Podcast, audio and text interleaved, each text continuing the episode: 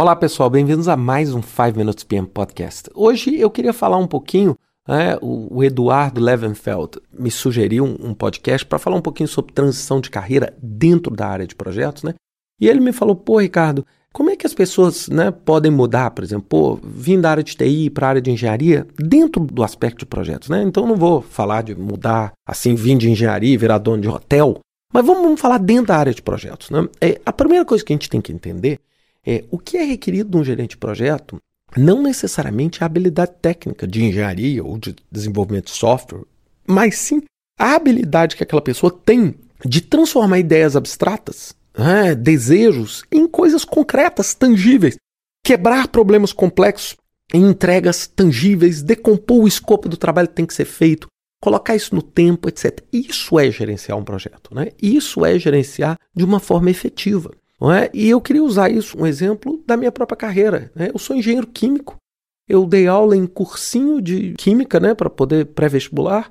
Depois eu passei para dar aula de software, quando o software começou a, né, a crescer. Depois eu fui para projetos na área de tecnologia. Depois saí da área de tecnologia, fui para a área de engenharia e hoje estou nas Nações Unidas mexendo com projetos humanitários. Né?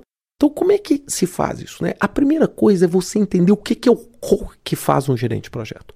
O core que faz um gerente de projeto é a habilidade que ele tem de planejar qualquer coisa, é a habilidade que ele tem de colocar coisas em ordem, a capacidade que ele tem de ordenar coisas, de ordenar tarefas, a capacidade que ele tem de fazer perguntas certas para as pessoas para conseguir isso.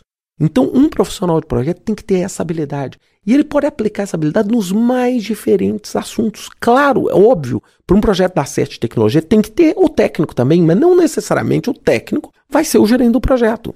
E aí eu falo, para você ter essa transição, primeiro, este core seu, essa habilidade que você vai ter que ter de fazer perguntas, estruturar o trabalho, organizar, tem que ser perfeita.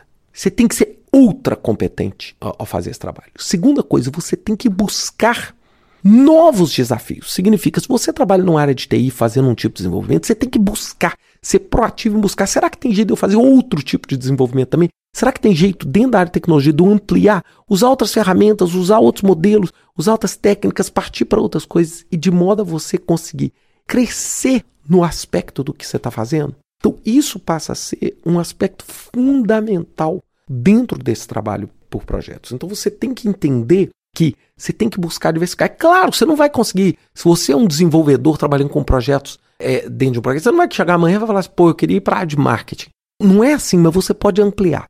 Outra coisa que te favorece muito é pensar em começar a aplicar esses conceitos na sua vida pessoal.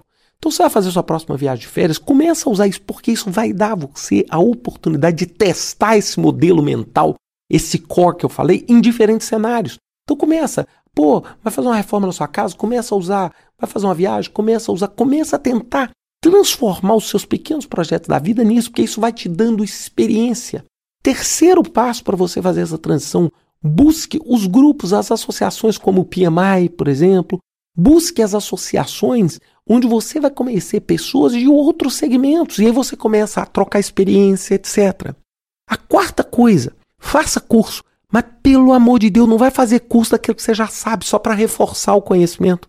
Se você é o desenvolvedor, pô, não vai fazer um curso de desenvolvimento, isso você já sabe. Se você quer ser um gerente de projeto, Pô, por que, que você não começa a ampliar? Poxa, será que eu não consigo fazer? Pô, eu queria ir para marketing. Então começa a fazer um curso de marketing.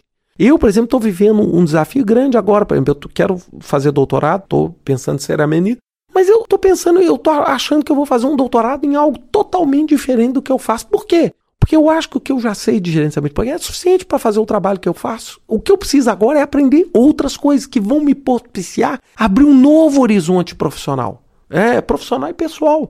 Então, esse tipo de coisa. Então, essas ações que você tem que ver.